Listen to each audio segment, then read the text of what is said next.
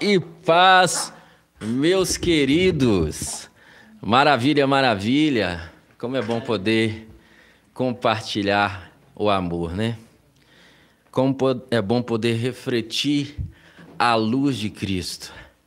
Nesse entendimento que antes éramos trevas, mas hoje nós somos luz no Senhor. Amém? Você que está presente, não esqueça de deixar seu like para ajudar chegar para outras pessoas.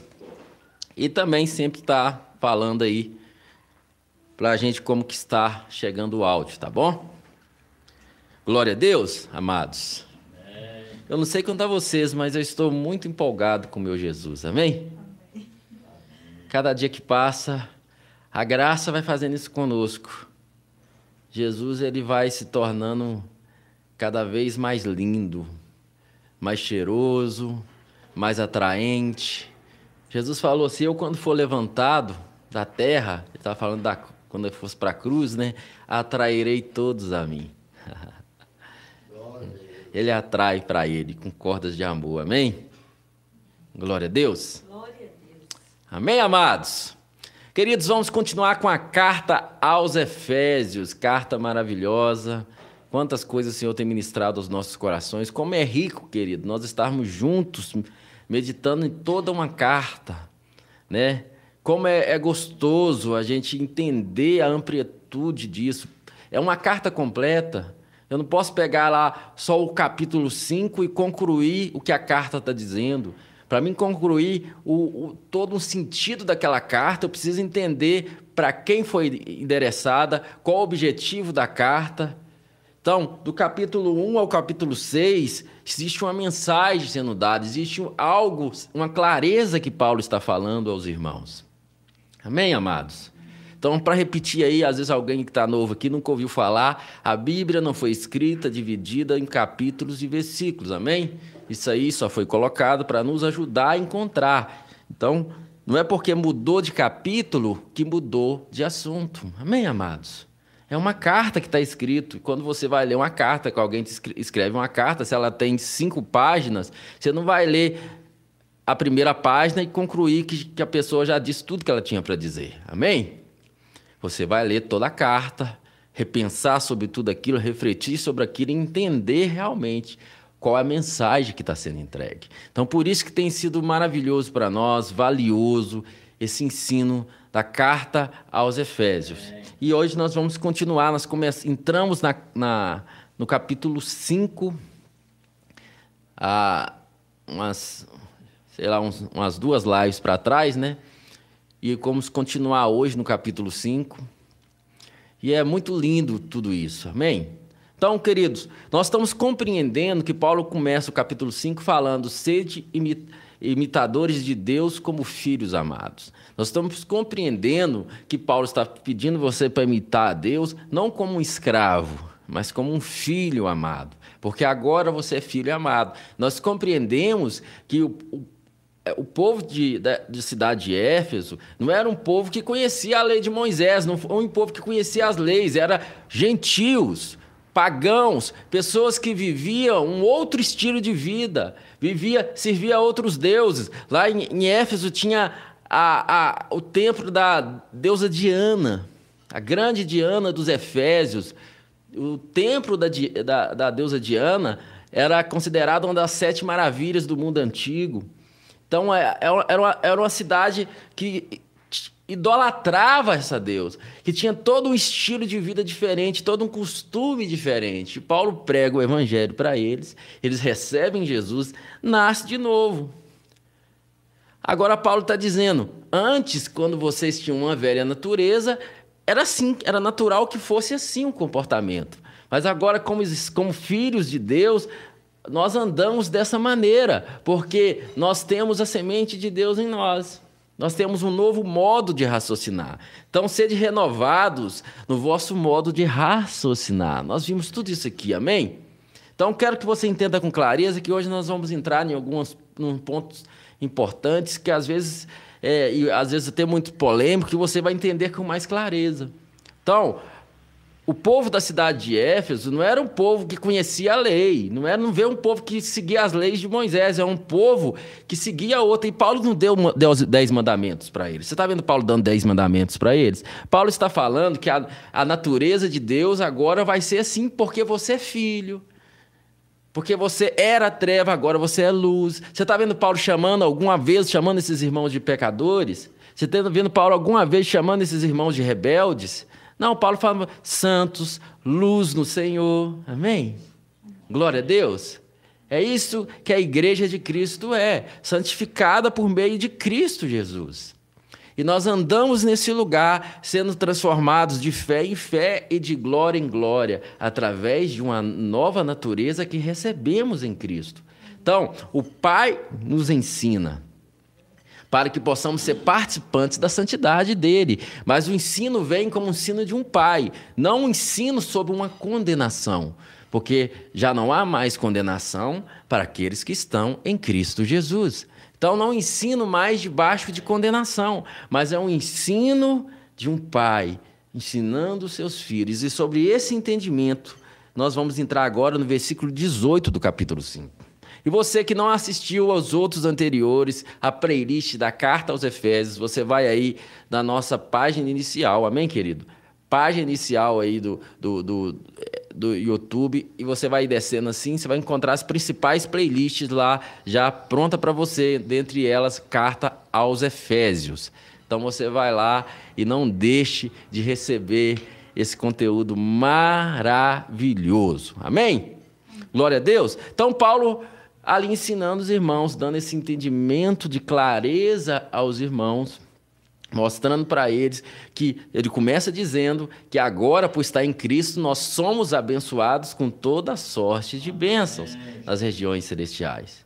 Isso é o, versículo, é o capítulo 1, aí ele vem para o capítulo 2 falando: pela graça que vocês são salvos, não é por mediante as obras, não é por obras para que ninguém se glorie. E ele vem dizendo: vós eras gentios, um povo separado de Deus, fora da aliança de Deus. Mas o amor de Deus em Cristo Jesus nos alcançou, e agora, tanto judeus como gentios, em Cristo Jesus somos participantes de uma mesma família herdeiros de uma mesma promessa. Somos filhos de Abraão, amém? Que os da fé que são verdadeiramente filhos de Abraão. E Paulo segue dizendo no capítulo 4, mostrando que além disso, Jesus ter triunfado, ele também deu dons aos homens, deu uns para os apóstolos, é. profetas, pastores, mestres, evangelistas, cinco ministérios, para que, para que os santos fossem aperfeiçoados através do ensino da palavra, e ele foi seguindo e mostrando que agora em Cristo nós temos um viver diferente por causa de uma nova natureza. Ele seguiu falando do versículo 1 até o 18. E o 18 ele fala: E não vos embriagueis com vinho, que leva à devassidão, mas deixai-vos vos encher com o Espírito. Então lembre, Paulo está falando agora com um povo que era um povo que era um povo pagão. Um povo que embriagar era natural deles. É um povo que vivia embriagado. Amém? Embriagar era o normal, era o estilo de vida que eles tinham. Lembra que Paulo está fazendo sempre um contraste? Paulo vem fazendo um contraste, mostrando antes era assim, agora em Cristo é assim. Antes vivíamos assim, agora em Cristo a nossa realidade é outra. Então, Paulo está falando com um povo que era normal eles se embriagarem. Era um povo que vivia na embriaguez, um povo que vivia em um estilo pagão de viver, um povo que, que, que adorava a, essa deusa Diana, que para os gregos, se não me engano, era Artemis e para os romanos, Diana. Então eles adoravam essa, essa, essa deusa, tinha um outro costume, tinha sacerdotisas que serviam no templo. Então, a, a, os, os, cultos pagãos ele eram ministrados pelas sacerdotisas, vem todo um contexto. E Paulo vem dizendo, então agora que vocês é, são luz no Senhor, vocês não vivem mais embriagados. Agora, é um assunto muito polêmico, mas Paulo em nenhum momento falou com eles aqui, não bebam mais vinho.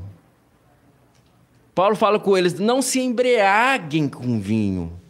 E eu não estou aqui nem te validando, nem te desvalidando de tomar vinho. Eu quero te dizer que o que Paulo está dizendo é: agora que você é luz do Senhor, você não tem mais por que viver uma vida de embriagado. Vinho era uma cultura, vinho era uma, um, um, é, é, é como se tomasse um suco. Agora, se embriagar era algo que era natural de quem não tinha, não era luz no Senhor. Então a alegria deles é tomar vinho e tal, e pau, não sei o quê, orgias, não sei o quê, e outras coisas. Coisas do mundo pagão. Aí Paulo vira para eles: então agora vocês não embriagam mais com vinho. Porque isso leva o quê? A devassidão. Isso leva o quê? Ao descontrole. Isso leva a coisas que não é mais o que vocês querem para vocês. Porque agora vocês são filhos amados. Vocês são luz no Senhor. Vocês eram trevas e agora vocês são luz. E agora, por estarmos na luz, não temos necessidade de embriagar. Agora eu vou dar uma receita para vocês muito melhor do que o embriagar com vinho. Em vez de embriagar com vinho, eu vou dizer uma coisa para vocês que é muito melhor do que embriagar com vinho. Aí ele, che ele, ele chega dizendo: E não vos embriagueis com vinho que leva à devassidão, mas enchei-vos ou deixai-vos encher pelo Espírito. Amém? Então enchei-vos e vos deixai-vos encher pelo Espírito. Então, a, agora vocês têm uma fonte muito mais gostosa do que simplesmente embriagar. E quem se experimenta cheio do Espírito Santo, verdadeiramente não troca isso por uma embriaguez, amém? Aí Paulo fala assim: como é que, que vamos fazer isso? Aí Paulo dá um, um modelo, falando entre vós, com hinos, cânticos espirituais, cantando e louvando de coração ao Senhor. Então, uma das maneiras de você se encher do Espírito Santo é estar falando, às vezes junto, em comunhão, até a só. Você está salmodiando e cantando ao Senhor. A Bianca estava falando aqui sobre essa música, tocou, e quando ela estava ali ensaiando, ela começou a cantar e a música tocou. Eu vou compartilhar o amor, ó. Você está entendendo? Eu vou compartilhar o amor. Então, ela começou a ser cheia do Espírito. Ou você acha que é a carne que convenceu ela que ela, que, que ela foi chamada agora para compartilhar o amor e ser luz no Senhor? Você acha que foi a carne dela que falou isso com ela? Né? Se fosse numa, numa, numa igreja que pregasse lei, talvez eu poderia ser uma acusação. Mas ela está debaixo de uma igreja que prega graça, amém? Ela está debaixo da graça. Ela, é o Espírito Santo falando, minha filha, você, o que você tem é amor que você tem para compartilhar é amor. Rancores, esses negócios, era para quando, quando você era trevas. Agora você é luz no Senhor. O que você tem para compartilhar é amor. Você era treva, mas hoje você é luz. Aleluias! Glória a Deus! Você está você tá entendendo? O pastor dela não ficou lá falando, o pastor te ligou, Bia, para te falar, ô oh, Bia, você tem que compartilhar o amor, tá? Você tem que ser luz. Então o pastor dela não ligou para ela. O pastor dela não ficou aqui pegando o pé. Agora você, você ministra na igreja. Toma, toma rumo, minha irmã. Você tem que levar as coisas de Deus mais sérias. Não. A graça de Deus manifestou salvadoras a todos os homens. Amém? Então a graça de Deus vem fazendo coisas maravilhosas e lindas e perfeitas, né? Glória a Deus. E muita coisa ainda vem por aí, vocês nem imaginam o que Jesus tem para fazer. Glória a Deus. Então, amados, é, daqui a pouco vocês vão cansar de ter pastor Gleice aqui um pouquinho, aí hum, pastora Bianca vai estar ministrando aqui, tá? Aleluia. Então, amados, então vinho leva devassidão, mas agora você se enche o quê? Falando entre vós com hinos, com cânticos espirituais, cantando e salmodiando ao Senhor. Então, quando você vive uma vida assim, você vai se enchendo do Espírito Santo. Aleluias! Então, a forma de você ser cheio do Espírito Santo, falando entre vós cânticos espirituais. Você está lá na sua casa, começa a adorar, algo que você é pegado em cânticos espirituais, querido. Você começa, parece que você é um doido, parece que realmente que você está embriagado, e tão entregue, cantando cânticos espirituais. Você ali na sua casa, e você se entrega ao Espírito Santo, aquela alegria, aquela coisa gostosa. E o melhor daquilo, não vai te dar de dor de cabeça no outro dia. Não vai te dar, não vai te dar ressaca nenhuma não vai te dar nenhum efeito colateral. Então é isso que Paulo está dizendo. Então agora, Paulo está fazendo um contraste desde o início. E aí ele entra falando isso, verso 20. E cotidianamente, olha, cotidianamente, isso é todos os dias. Isso é um estilo de vida, dando graças a Deus por tudo. Queridos, é um assunto que às vezes as pessoas não entendem muito, né? E tem aquele, aquele versículo, em tudo dai graças, né? Aí as pessoas acham que, que Deus está falando para você dar graças nas coisas ruins. Obrigado, Senhor, porque meu carro acabou de furar o pneu. Não é isso que Deus está falando para você fazer. A graças por, porque você tem um Deus. Obrigado, Senhor, porque eu sei que eu estou guardado para o Senhor, ainda que o carro tenha furado o pneu aqui. Mas a solução já está chegando porque o Senhor cuida de mim. Amém? A enfermidade, ah, graças te dou, Senhor, porque eu estou com dor de coluna. Não, graças te dou, Pai, porque Cristo Jesus levou sobre si todas as minhas enfermidades e todas as minhas dores, Ele levou sobre si. Amém? Aleluias. Ah, meu Deus, mas está faltando dinheiro aqui. Obrigado, Jesus, porque não tem dinheiro para pagar a conta de luz. Não, graças te dou, Pai, porque segundo a sua riqueza em glória, o Senhor supre em Cristo Jesus cada uma das minhas necessidades. É assim que você dá graça. Ah, pastor, mas não estou mentindo. Uai, ou você acredita nessa palavra, se você não acredita, você está mentindo então mesmo. Uai, é a palavra que diz, meu querido. Então, se... então você dá graças por aquilo que você tem. E em Cristo Jesus nós temos todas as coisas, amém? Glória a Deus. É isso que Paulo está falando. É dar graças, porque você entendeu. Por que Jesus pegou lá cinco pães e, e, e dois peixinhos e deu graças?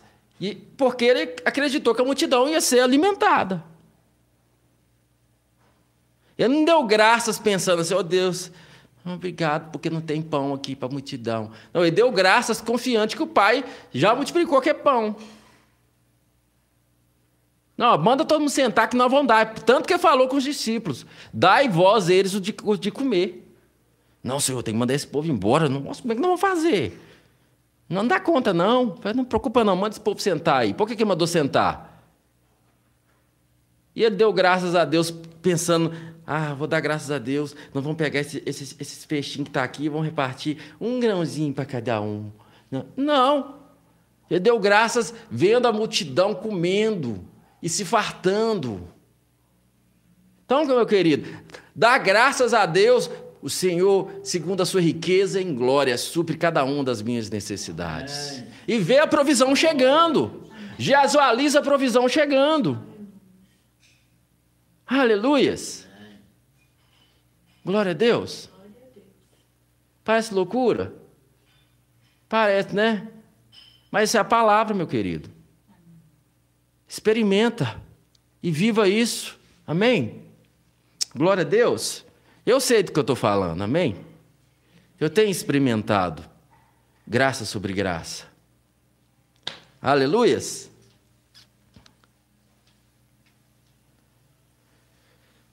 Falando entre vós com salmos e hinos e cânticos espirituais, cantando e louvando de coração o Senhor, e cotidianamente dando graças a, por tudo a Deus o Pai, em nome do nosso Senhor Jesus Cristo. Então, você dá graças ao Pai em nome do Senhor Jesus Cristo. Por quê? Você reconhece que todas essas coisas que você recebe no, é por causa do que Cristo fez na cruz do Calvário. Você vai ver que Paulo sempre vai, vai, vai voltar-se para Cristo. Paulo sempre vai apontar Cristo. Paulo sempre vai trazer Cristo. A graça é cristocêntrica. A graça é o próprio Cristo sendo pregado. Aleluia. Aleluias. Por isso que nós, quando estamos pregando a graça, não tem como fugir da cruz de Cristo, do, de ser justiça de Deus da obra consumada, tudo se vai em Cristo. Porque esse é o motivo de nós estarmos aqui reunidos. É por Ele, por meio dele. A Ele seja a glória para todos sempre. Amém. Glória a Deus, querido. Aí ele entra no algo muito bacana aqui, sujeitando-vos uns aos outros no temor do Senhor. Sabe, amados, tem uma coisa que é chave para a igreja sadia é o sujeitar-se ao seu irmão em amor. O que é sujeitar ao seu irmão? É sujeitar-se à unção de Deus na vida do seu irmão. Aprenda a entender isso. Existe algo de Deus. Outro dia eu estava compartilhando, acho que é hoje mais cedo, com uma pessoa falando sobre por que, que o congregado. Não estou falando de você pertencer a uma instituição, eu estou falando de você se reunir com irmãos, você ter irmãos juntos, você não ficar sozinho. Por que, que o congregar ele é tão importante? Porque o corpo é isso. Às vezes você vai encontrar seu irmão e às vezes é, ele não vai falar nada com você, mas às vezes no que ele pega na sua mão, um sorriso que ele te dá, a presença dele te transmite algo. Aleluias. Glória a Deus. Amém? Então entenda sobre isso. Você está com seu irmão, você conversar com seu irmão, você ter comunhão. Apóstolo João deixou bem claro. Se nós andamos na luz, nós temos comunhão com os outros. Quando você tem comunhão com seu irmão, você não manda o WhatsApp, conversa, tenha comunhão com os irmãos. Essa comunhão, ela é vida. É o, é, é o sangue de Cristo circulando no corpo. Amém, amados? Glória a Deus. Não tente ser sozinho, não tente se isolar. Muito cuidado com se isolar. Toda pessoa que se isola, ela se fere. Toda pessoa que está isolada, ela está ferida. Eu, eu você não vê eu aqui atacando, batendo em igreja, ah, os desigrejados, porque desigrejado para eles é quem deixou de frequentar a instituição, não é isso. Você não deixa de dizer desigrejar, é porque igreja não é instituição. Mas é muito importante que você entenda, não fique só. Se você não frequenta instituição nenhuma, mas você está em comunhão com os irmãos, você está queimando por Jesus. Amém. Mas quando a pessoa ela se afasta e ela vai recuando e ela não tem comunhão com os irmãos, ela vai se ferindo, se ferindo, ela está cheia de feridas. Eu preciso do corpo, eu preciso de comunhão. Congregar é, é, é, é tem essa importância. Sujeitai-vos uns aos outros no temor de Cristo. E isso aqui eu preciso abrir uma aspa aqui de uma passagem que eu amo muito, que é Filipenses capítulo 2, do verso 5 ao 11. Essa passagem é linda. Paulo fala assim: tende em vós o mesmo sentimento. Paulo não fala, tende em vós o mesmo comportamento comportamento pode ser produzido até por meio da carne, amém? Agora, sentimento vem do coração, amém? Então, Paulo não fala, não tendes em vós o mesmo comportamento. Paulo fala assim, tende em vós o mesmo sentimento que houve em Cristo Jesus. Tende em vós o mesmo sentimento que também houve em Cristo Jesus, o qual, tendo plenamente a natureza de Deus, não reivindicou o ser igual a Deus. O que, que ele está dizendo? Algumas versões já fazem, o qual sendo Deus, ou seja, Cristo se encarnou e fez carne, mas a gente sabe plenamente que ele é o verbo que se fez carne. Então, ele tendo a natureza de Deus, ele não reivindicou isso ele se humilhou. Então tem o mesmo sentimento que houve em Cristo Jesus. Em vez de querer ser, ser grande, em vez de querer se achar, subir sobre os outros, sirva em amor. Amém?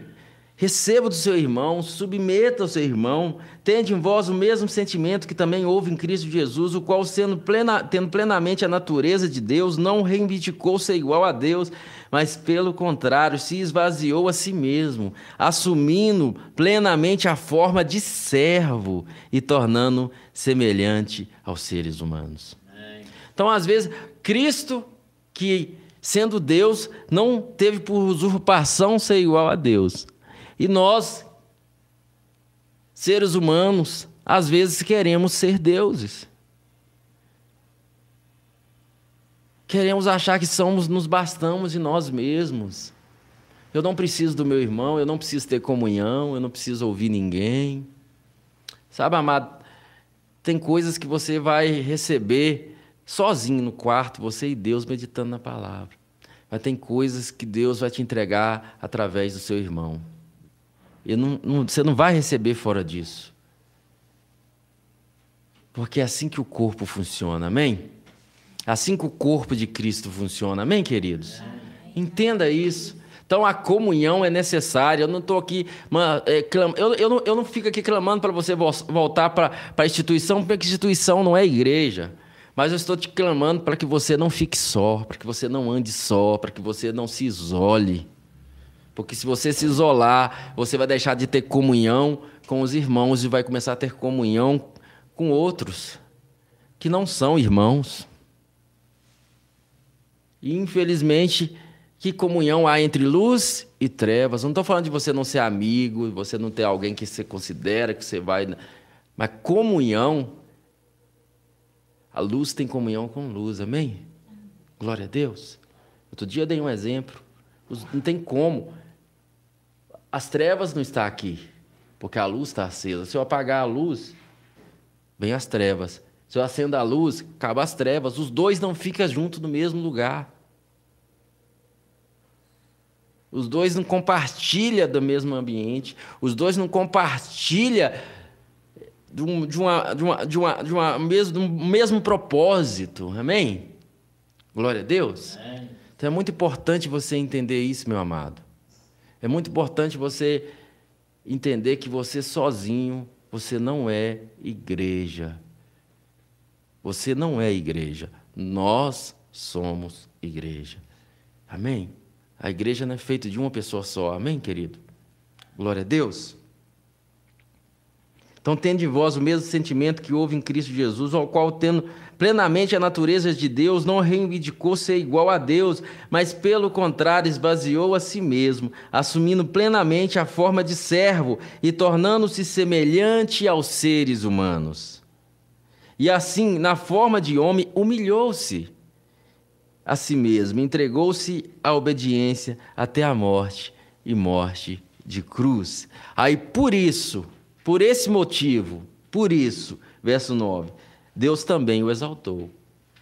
Humilhai-vos diante da potente mão de Deus, para que seu tempo vos exalte. Não é humilhar de justiça própria, querido, é reconhecer Cristo. Reconhecer que você é tudo em Cristo, não em você mesmo, não na sua justiça, não na sua força é reconhecer Ele, reconhecer a obra de Cristo. Quando você reconhece Cristo, você se humilha. Quando você reconhece que você é justiça de Deus em Cristo, você se humilha. Agora, quando você tenta se justificar nas suas obras, isso é orgulho, isso é soberba. Eu estou negando o que Cristo fez na cruz do Calvário. Quando eu tento me justificar nas minhas obras, eu estou rejeitando a obra de Cristo. Mas quando eu recebo o que Cristo fez, eu estou me humilhando e reconhecendo: é, eu preciso de um Salvador. E eu te agradeço, Jesus, por tomar o meu lugar. Eu te agradeço, Jesus, por morrer a minha morte. Eu te agradeço, Jesus, porque aquele que não tem pecado algum, nunca viveu em pecado algum. Deus o fez dele pecado em meu lugar, para que nele fôssemos feitos justiça de Deus. Amém? Por isso Deus também o exaltou sobre maneira a mais elevada posição e deu o nome que está acima de qualquer outro nome, para que ao nome de Jesus se dobre todo o joelho dos que estão nos céus, na terra e debaixo da terra, e toda língua confesse. Olha a confissão aí, querido. Confissão está em toda palavra, amém? No final, ainda toda língua vai confessar. Toda língua confesse que Jesus é o Senhor, para a glória de Deus Pai. Glória a Deus. Amém, amados? Eu não sei quanto a você, mas eu fico muito empolgado com essa palavra. Amém? Então, recapitulando, Paulo está fazendo um contraste entre quando éramos trevas e agora que somos luz no Senhor. Paulo está falando com um povo que era um povo pagão, e Paulo não está ali trazendo lei para eles. Paulo está falando, porque vocês agora são filhos, porque agora vocês são luz, Paulo está afirmando que agora vocês passou de um lado para o outro. Então agora vocês não estão mais presos a esse estilo de vida.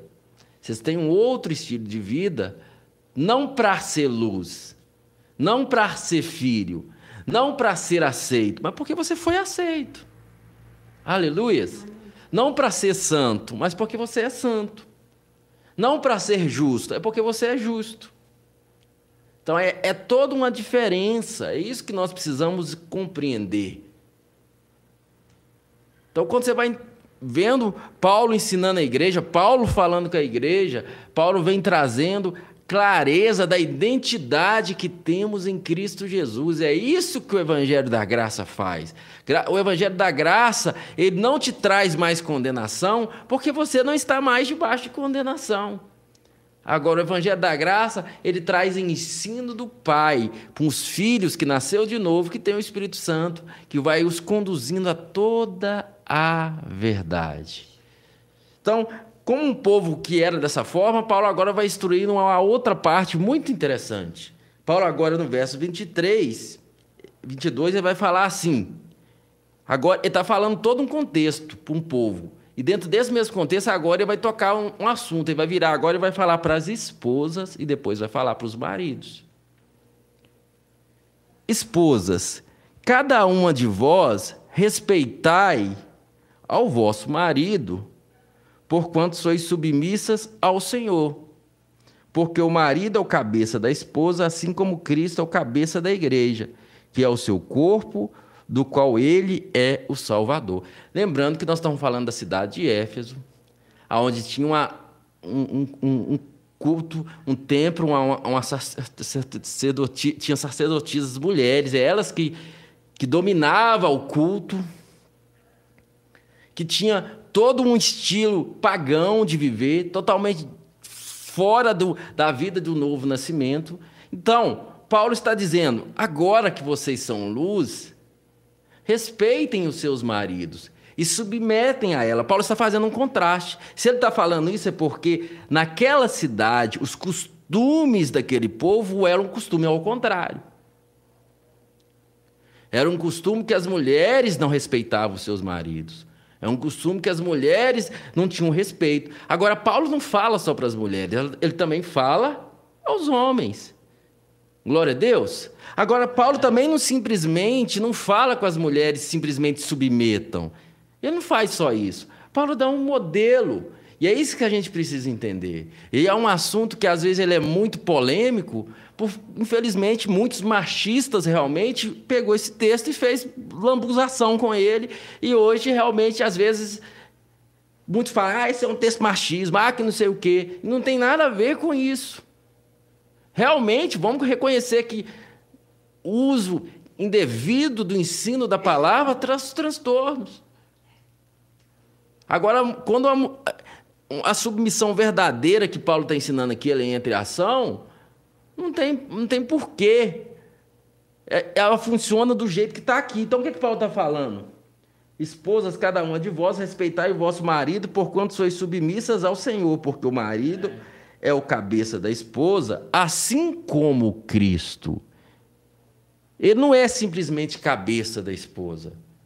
Ele é cabeça assim como Cristo. Então a forma dele ser cabeça não é a forma da cabeça dele. Amém? A forma dele ser o cabeça do lado não é a forma da, da a cabeça dele pensa, não. É, a, é cabeça como Cristo é cabeça. Aleluias. Então nós que pregamos a graça entendemos mais ainda como que Cristo é cabeça da igreja. E como que Cristo é cabeça da igreja? Ele oprime a igreja. Baseado em medo, às vezes você que aprendeu lei, você pode até pensar isso. Não, é no amor.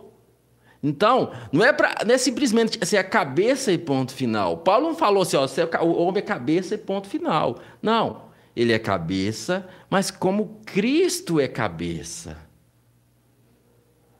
Então, a forma dele ser cabeça não é a forma que ele acha.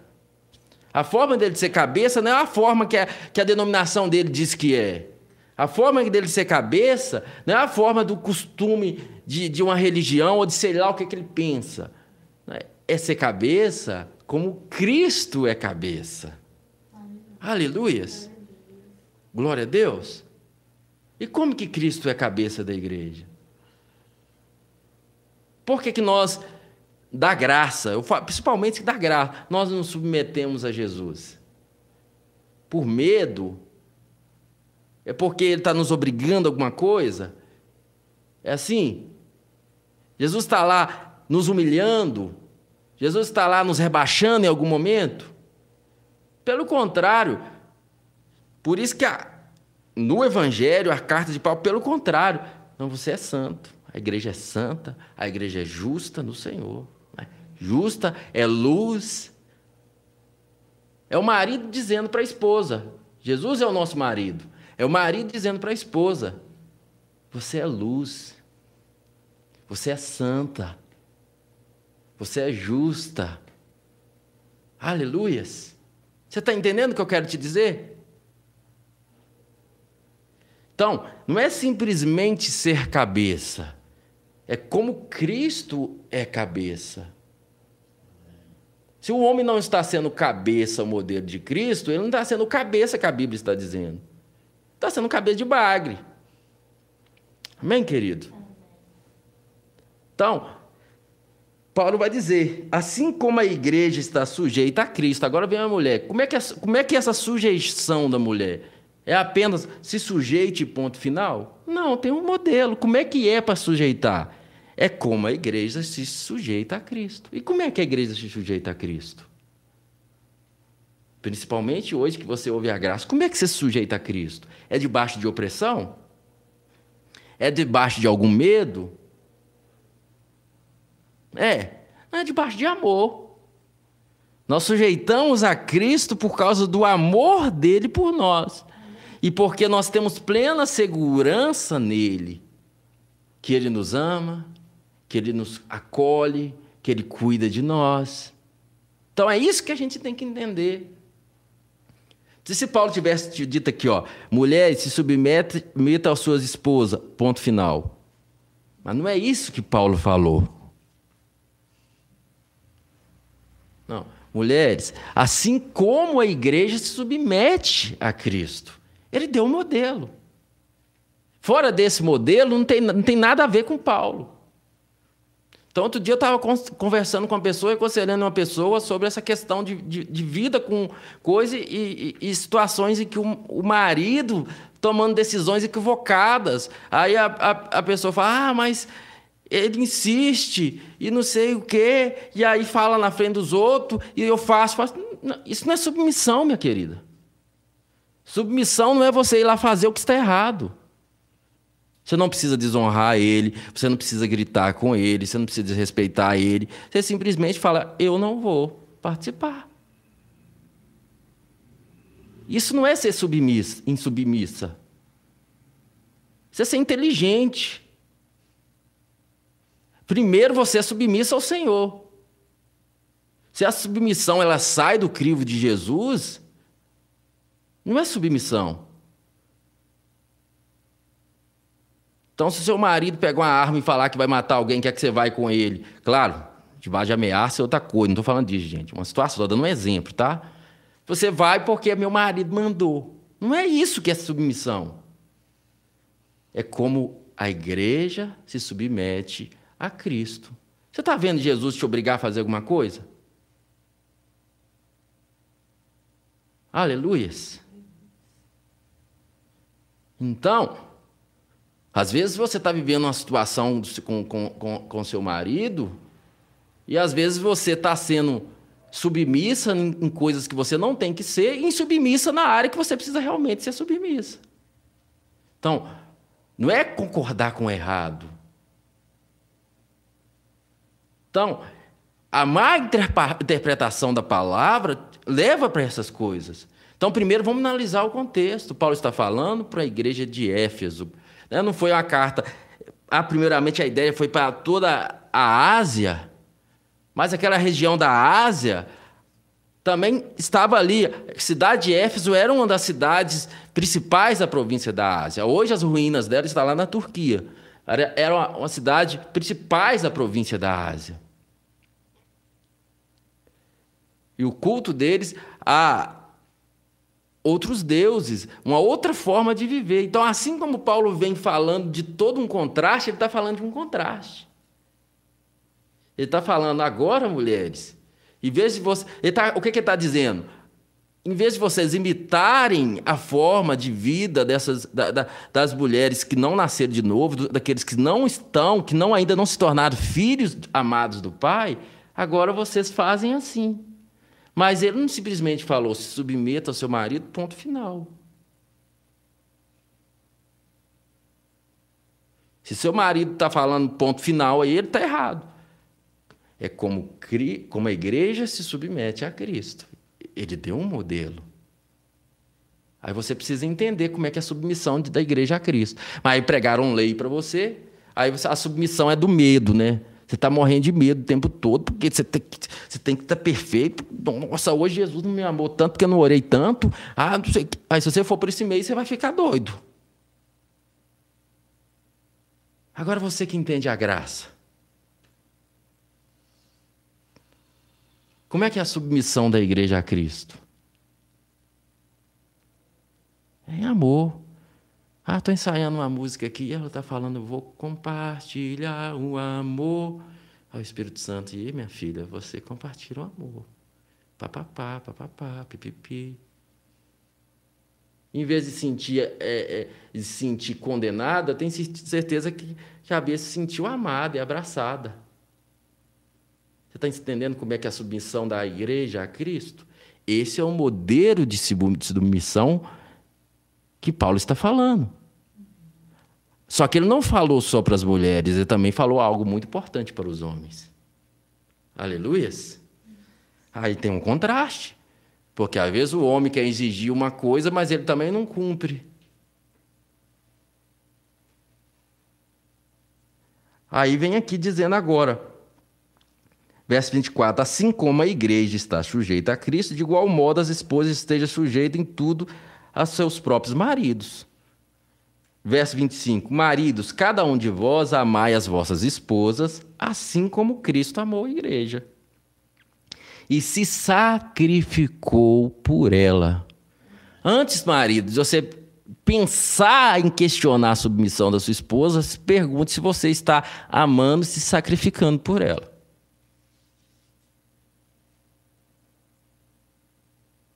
Primeiro que o, o, homem que entendeu realmente isso aqui, ele nunca vai cobrar a submissão da sua esposa.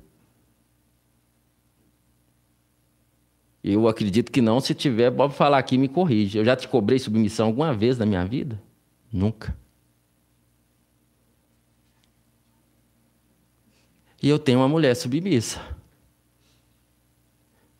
Mas ela fala que ela nunca foi tão livre. Ela é livre. Eu sou submisso, submisso a Jesus.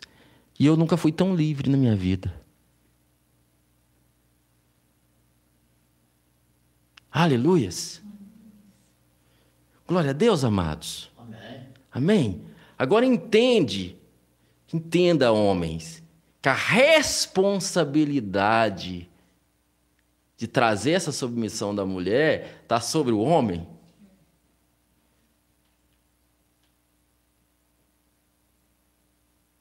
Porque não é uma submissão que você vai lá e impõe, isso não é submissão. A responsabilidade de amar como Cristo amou a igreja e se sacrificar por ela. Hoje é só uma pincelada, porque o assunto não é casamento, mas nós estamos passando pela carta aos Efésios. Mas se você quiser saber sobre casamento, nós temos aí na nossa página inicial uma para tudo tem uma playlist desse canal, né? Tem uma playlist que se chama Salvando a Família. Tem 18 vídeos aí só falando para família e para casais. Você vai receber um conteúdo de Deus falando para família e para casais. Playlist Salvando a Família. Amém, meu querido? E vai para 19, porque esse, esse vídeo vai para lá, porque dá uma pincelada sobre casais aqui também, família. Então, para mim não perder muito tempo aqui, vocês ficar bravos comigo, cada um de vós amai a vossas esposas assim como Cristo. Agora, quem está na graça sabe o que é o amor de Cristo para a igreja. Amém, querido? Aleluias. Você que, marido que está ouvindo o Evangelho da Graça, você é privilegiado. Porque agora você tem clareza de como que é esse amor de Cristo pela igreja. É baseado na performance da noiva? É baseado no quão perfeita a noiva é? Não. Aleluias. Glória a Deus.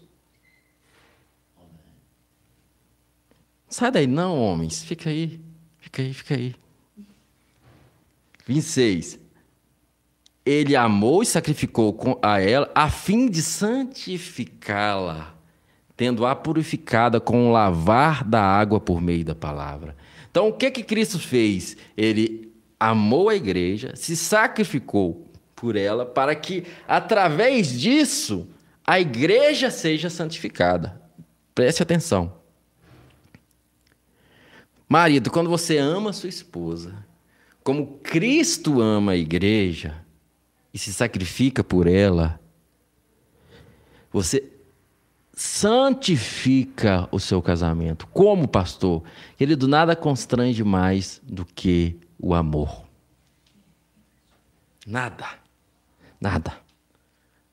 Ame sua esposa, querido. Principalmente o dia que a bichinha tá azeda, mas azeda, azeda, azeda. Ama. Ama, ama, ama, ama, ama. Tem nada melhor para tirar o azedo do que o amor. Glória a Deus. Aí tem gente que fala que uma pregação dessa é machista. O machista mesmo vai chamar uns homens desses de Frodô. É, machista mesmo vai falar isso. uns homens desses de fracão. É isso que um machista fala de uns homens desses que vai amar a mulher desse jeito.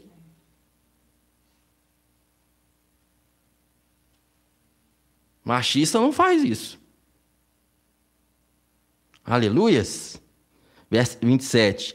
Para apresentá-la a si mesmo como igreja gloriosa e sem mancha, sem ruga ou qualquer outra imperfeição, mas santa e inculpável.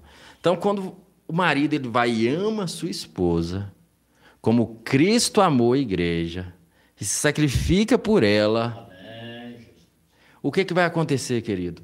O amor vai constrangendo, o amor vai constrangendo, o amor vai constrangendo. E a transformação vai acontecendo. Aleluias.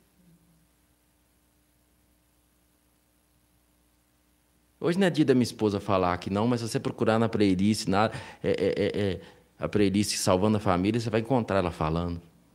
Você vai, você vai saber do que eu estou falando.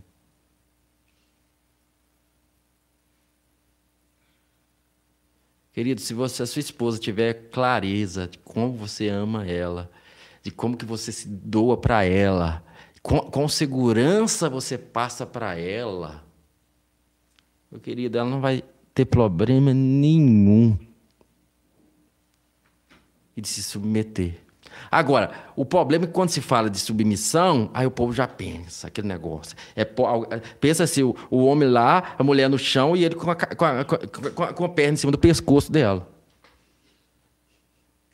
Mas não lembra que antes disso, Paulo não falou. Paulo, antes de Paulo falar da submissão da mulher ao marido, ele falou da submissão uns para com os outros. No verso 21, Paulo estava falando: submetei-vos uns aos outros.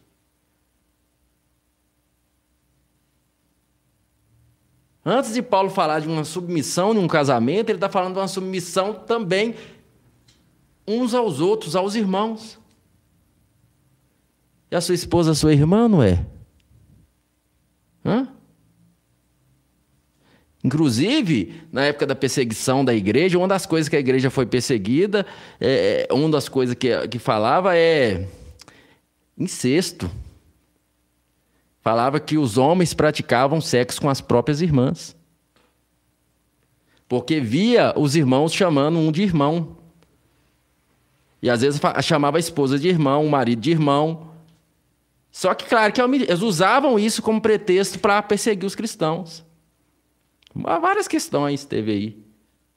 canibais, comia, é, bebia sangue, comia corpo de ser humano, cada ceia. Isso tudo é verdade. Então, Paulo fala: submetei uns aos outros no temor de Cristo. E esse uns aos outros ele está englobando a igreja, os irmãos. A sua esposa é sua irmã?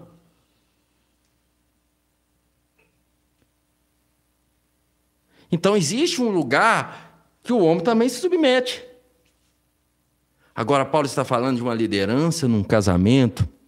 Querido, liderar não é ser superior. Liderar é servir. Amém?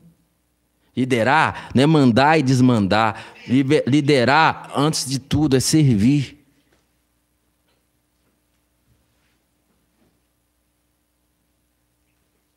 Eu sou o líder hoje aqui do Nada Além da Graça.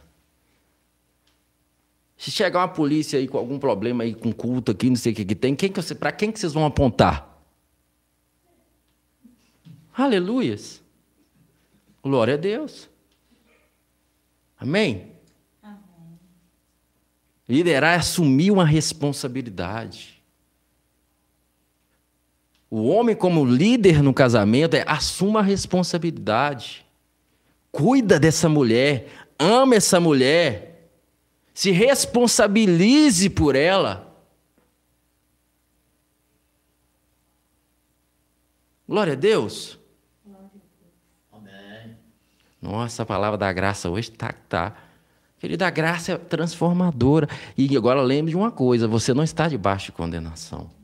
Você está debaixo do Pai te ensinando. Glória a Deus. Para apresentá-la a si mesmo como igreja gloriosa, sem mancha, sem ruga ou qualquer outra imperfeição, mas santa e inculpável. Sendo assim, o marido deve amar a sua esposa como ama seu próprio corpo. Quem ama a sua esposa ama a si mesmo. Você notou que, que Paulo fala, estou falando de Efésios agora, amém? Nós estamos em Efésios. Paulo fala para as mulheres, mas Paulo está falando mais para os homens? Aleluias. Paulo está apertando os homens aqui, porque assim como Naquele meio daquele povo pagão, era natural que tinha mulheres que não tinham respeitos pelos maridos. Era natural que tinha homens que não amavam as suas esposas. Tinha homens promíscuos. Homens que não estavam se lascando. E Paulo está dizendo agora que sois filhos amados do Pai, luz no Senhor, Ame a sua esposa, assim como Cristo amou a igreja. Aleluia. Se dedique a ela com todo o cuidado, da mesma. Você cuida do seu próprio corpo, você cuida dela. Agora, infelizmente, porque uns, uns ou outro não ou não entendeu ou fingiu que não entendeu essa palavra. E, e, ainda hoje tem uns pastores aí que sobe no púlpito e prega, mas em casa a mulher pena com ele. Eu não posso invalidar o que a palavra está dizendo. A palavra não está dizendo para fazer isso. Mas aí a religião te ensinou a ficar olhando para o homem. Você perdeu tanto tempo olhando para o homem que você não aprendeu o evangelho. Porque esses homens não te ensinaram o evangelho. Aleluias. Glória a Deus. Agora, o homem que é inteligente, ele submete a esposa. Eu não faço nada sem conversar com minha esposa. Porque eu sou uma só carne com ela. Eu não decido nada sozinho. Uai, ela faz parte de mim. Era um, um só corpo comigo, uma só carne.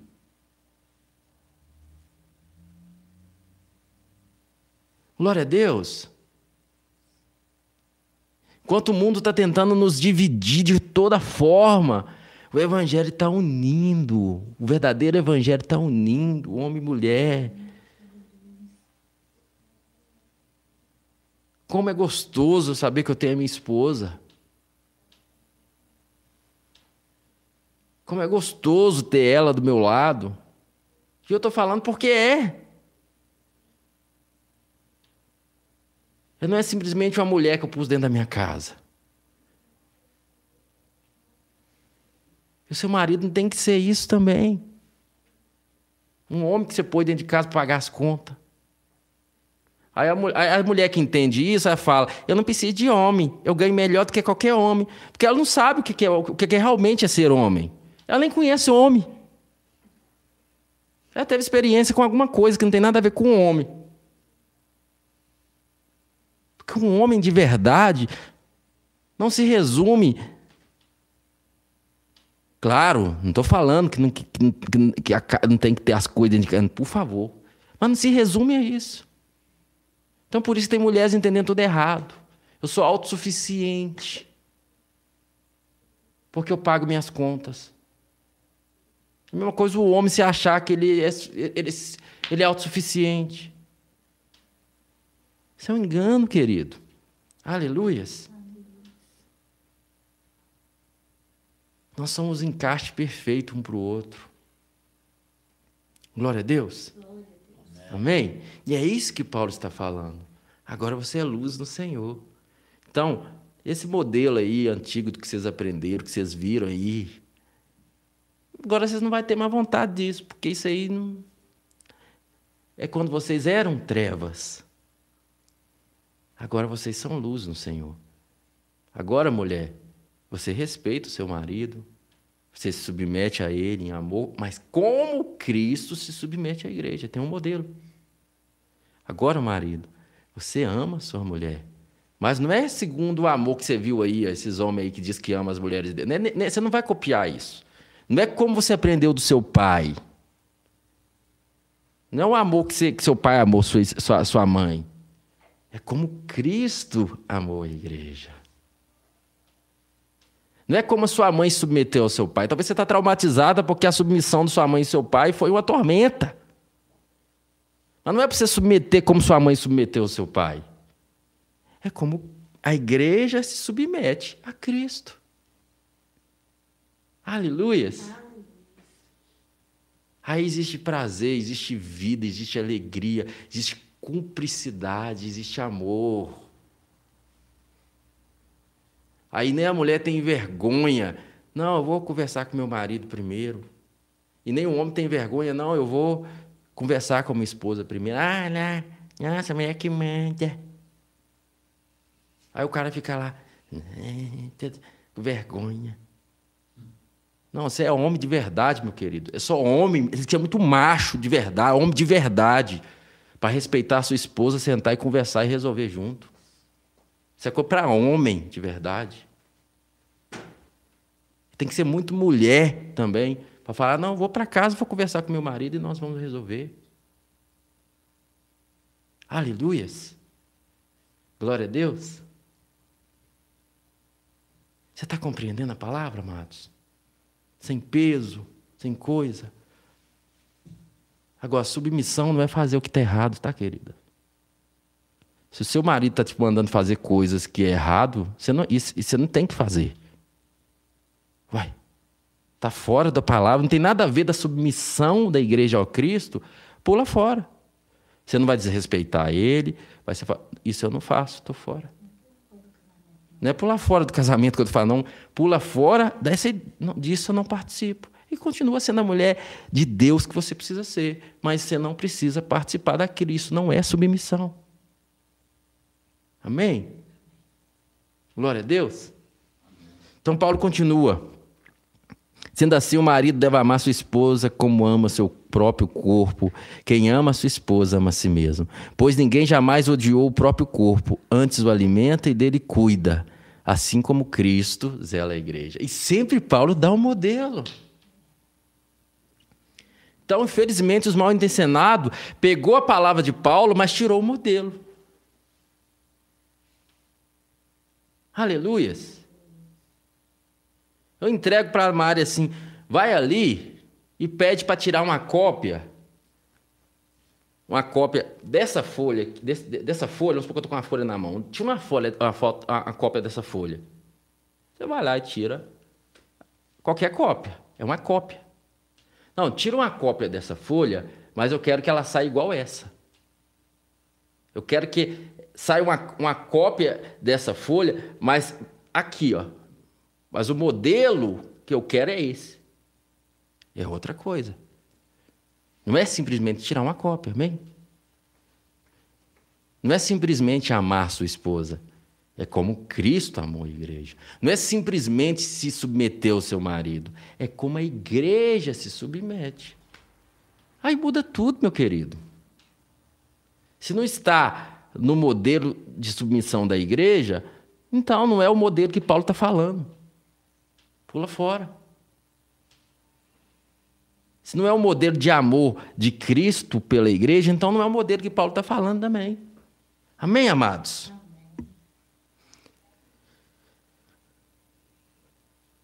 Glória a Deus, até sair fora do negócio aqui. Estou terminando, tá, amados?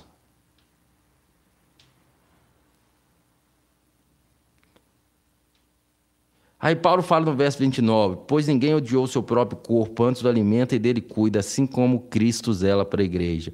Pois somos membros do mesmo corpo. Por esse motivo, por esse motivo, que motivo? Para que ame a sua esposa, como Cristo amou a igreja para zelar por ela, para amar ela. É, é para isso, é por esse motivo que o homem vai deixar seu pai e sua mãe e unir a sua esposa. E os dois se tornarão uma só carne. Amém? Esse é um mistério grandioso. Aí Paulo dá uma, um deslumbre aqui. Esse é um ministério grandioso. Contanto eu me refiro à união, à união entre Cristo e a igreja. Paulo está falando de casamento e do nada ele fala: Nossa, é profundo esse negócio do amor de Cristo pela igreja. Ele dá tipo um. Aí ele volta, verso 33. Portanto, cada um de vós amai a sua esposa, assim como Cristo, como a si mesmo, e a esposa trate o marido com todo respeito. Você viu que Paulo fala para a esposa, mas ele endossa muito mais ao homem? E aí depois, no final, ele toca o homem de novo, e ele dá uma relembrada à mulher do respeito. Glória a Deus, amados. E aqui nós finalizamos o capítulo 5 de Efésios. Vamos entrar no capítulo 6 a partir da semana que vem. Então, queridos, eu quero que você entenda isso. O que estava acontecendo? Por que, que Paulo estava dando esse ensino? E o que, que é a verdadeira submissão? O que, que é o verdadeiro amor do marido? Então, quando o homem está se dedicando a cumprir o seu papel de marido, ele não tem espaço para cobrar nada da esposa. Ele está olhando para o espelho, para o que Jesus está pedindo dele. E quando a esposa está preocupada também em, em, ser o que Jesus está dizendo, ela não está preocupada nisso.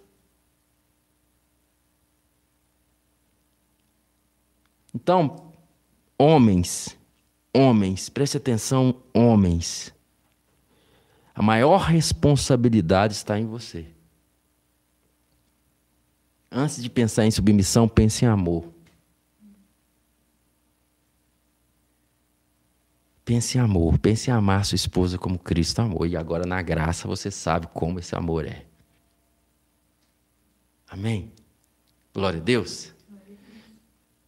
Eu não sei quanto a você, mas eu fico muito empolgado com essa palavra. Nossa, pastor, arrebentou com os homens aí. Você tá, Nossa, parece até que você não é homem. Querido, arrebenta. Mas é uma coisa que funciona. Eu sou feliz demais no meu casamento para procurar pelo Espírito entrar nessa palavra. É uma, é, é uma coisa que funciona, é o segredo da verdadeira, o verdadeiro casamento. Glória a Deus. Então eu fico empolgadíssimo com essa palavra, que é uma palavra que funciona, uma palavra que traz um casamento verdadeiro, um casamento feliz, alegre. Amém. É um casamento que aonde você está ali com a sua esposa ali, às vezes você tem falar, vamos dormir, meu bem, senão você não, vocês não dormem, porque vocês, vocês estão ali conversando, conversando, a hora está aí, não, vamos dormir, amanhã a gente conversa mais, porque já a hora já está tarde. Que é prazeroso, porque vocês são um só. Vocês compartilham a vida. Amém? Assim como a igreja e Cristo se compartilham, quem se une ao Senhor é um só espírito com Ele. Quem se une ao seu marido, à sua esposa, é uma só carne. Aleluias. Pai, muito obrigado, Senhor, por pela oportunidade de ministrar a tua palavra, pela oportunidade de aprender a tua palavra. Eu te louvo, eu te agradeço, em nome de Jesus. Pai, obrigado por cada pessoa que está aqui presente, cada pessoa que está online, Senhor. E receba da tua graça, que os casamentos sejam tocados hoje. De uma forma amorosa, no entendimento de filhos amados, que nenhum marido saia daqui acusando sua esposa e não a esposa saia daqui acusando seu marido. Que a palavra não é para isso, a palavra é para mexer conosco, nos ensinar no amor de Cristo. Aleluia, que haja cura nos casamentos, que haja verdadeiro entendimento da tua palavra.